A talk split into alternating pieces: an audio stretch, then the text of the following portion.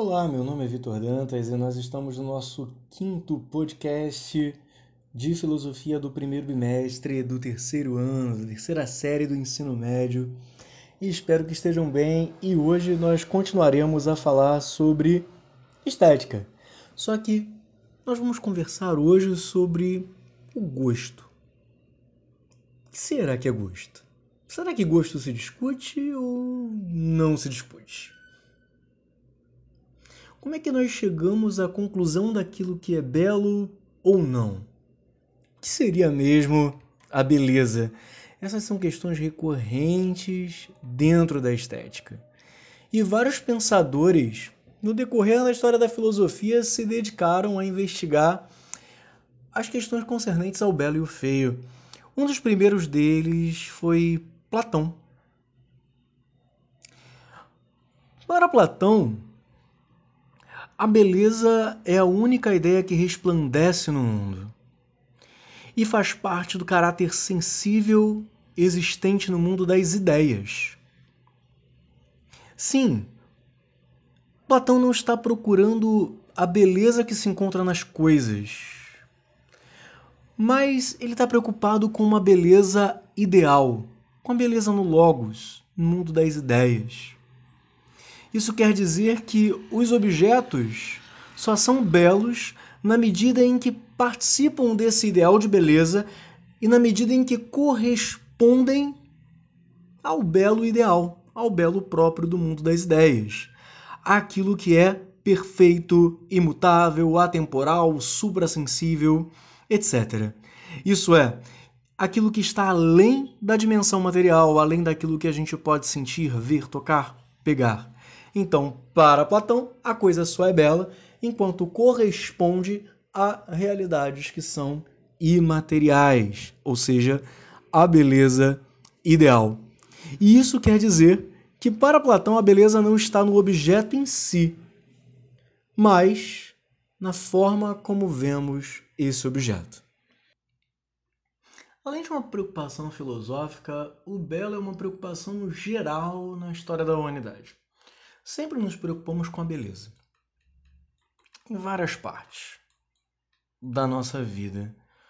Os seres humanos estão sempre voltados a isso e as sociedades, nas mais diferentes épocas, sempre tentaram traçar padrões de beleza. Mas esses mesmos padrões de beleza se alteraram no decorrer da história da humanidade, em diferentes épocas e culturas. É claro que esses padrões sempre se fizeram presentes. Para que tenhamos ideia, nos séculos 17 e 18, do outro lado dessa polêmica da beleza, os filósofos empiristas Bloch e Hillman eles rivalizavam com a ideia tradicional de beleza, relativizando a própria beleza, uma vez que ela não é uma qualidade das coisas, mas para eles a beleza era um sentimento na mente de quem contempla, ou seja, é como que se a beleza dependesse exclusivamente não do objeto em si, mas do prazer que ela traz à nossa mente, do prazer que aquele objeto traz à pessoa que o observa a pessoa que, no, que o analisa. Dessa forma, para eles, todos os julgamentos de beleza são verdadeiros. E todos os gostos são igualmente válidos. Mas será que é por aí mesmo? E a questão do feio? E a feiura? Será que também são julgados pelas mesmas medidas do belo? A questão do feio está implicada na mesma problemática do belo que acabamos de falar. Mas, a princípio, o feio não pode ser objeto da arte, ou não poderia ser objeto da arte. Ele foi banido do território artístico durante séculos e séculos, principalmente na Antiguidade Grega e na Idade Média. Somente lá no século XIX o feio foi reabilitado no território artístico. Mas será que o feio é mesmo oposto à beleza? faz sentido falar sobre, beleza, sobre a beleza do feio? Ou sobre a bela representação do feio? Será que a feiura é responsável, ou melhor, ela é necessária para se falar do belo e o feio é antônimo do belo necessariamente? A conclusão que chegamos é que o feio, logicamente, não está tão oposto ao belo assim. Na verdade, ele não é nada oposto ao belo. Ambos, são, ambos não são contraditórios. Mas eles são antipodais. Como assim antipodais? Eles estão em pés diferentes. Como assim? Eles se excluem mas deixam a porta aberta para vários termos intermediários e neutros. Como, por exemplo, se eu afirmo que algo não é bonito, não necessariamente quando eu digo que aquele cachorro não é bonito, eu não digo que aquele cachorro é feio.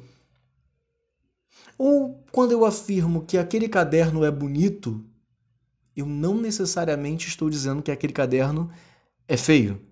Ou seja, você sempre pode achar um meio termo entre a beleza e a fealdade, mas também não é necessariamente um termo neutro. Tudo é uma questão de percepção e aceitação daquilo que se vê, o modo com o qual você percebe a realidade. E aí nós caímos na problemática do gosto. E o que é esse tal de gosto? Isso se discute sim ou não? Para iniciar essa nossa reflexão sobre o gosto, nós precisamos saber algumas coisas sobre isso. Como, por exemplo, sabia que alguns filósofos eles nos ajudam a pensar sobre o gosto? Sim, um desses é Immanuel Kant, filósofo moderno, um, um dos que falou bastante sobre o gosto. Só que nem ele, nem nenhum dos outros pensadores que se dedicaram a pensar sobre o gosto tentaram fazer uma universalização do gosto como algo certo ou errado, ou a imposição de algum padrão universal de gosto para as sociedades. Não, porque isso justamente acabaria em algo temerário e até discriminatório estabelecendo padrões de gosto como correto, incorreto, gostos superiores, inferiores, gosto bom, ruim, e isso é justamente o oposto da filosofia. Você fecharia a percepção humana do gosto em algo isolado, o que fugiria muito da reflexão filosófica muito não, fugiria completamente da reflexão filosófica, caindo aí num ditame inteiramente dogmático. O Immanuel Kant, ele afirmava que é possível sim discutir o gosto. Por quê? Ele tanto afirmava que era possível discutir o gosto que dedicou parte de uma das suas obras à crítica da faculdade do juízo para falar disso. Ele publicou essa obra em 1790 e nela ele aponta que é possível discutir o gosto porque uma discussão é diferente de uma disputa. Filosoficamente, disputa é uma batalha de argumentos que exigem demonstrações, a fim de que uma ideia prevaleça. Uma discussão é um processo de lapidação das opiniões, cuja finalidade é chegar a um acordo entre as partes.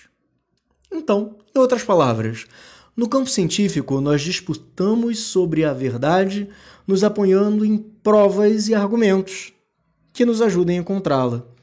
No campo da estética, que é a disciplina que nós estamos estudando agora, conhecimento que versa sobre a sensibilidade humana, nós não disputamos, mas nós discutimos as opiniões, ou seja, o gosto, primeiro de cada um, e podemos ir chegando a um consenso. Assim, não se disputa sobre o belo, mas nós discutimos sobre o belo. Kant afirma ainda que a experiência estética é compartilhável e que a beleza é uma ideia universal da razão. Seu conteúdo e sua forma podem variar segundo as circunstâncias históricas e segundo a subjetividade dos artistas, mas o sentimento de belo, fundamento do juízo de gosto, é universal e está sempre presente nos seres humanos enquanto todos, enquanto todo. Tá certo? Meus queridos, hoje ficamos por aqui. Um forte abraço e até a nossa próxima aula. Tchau!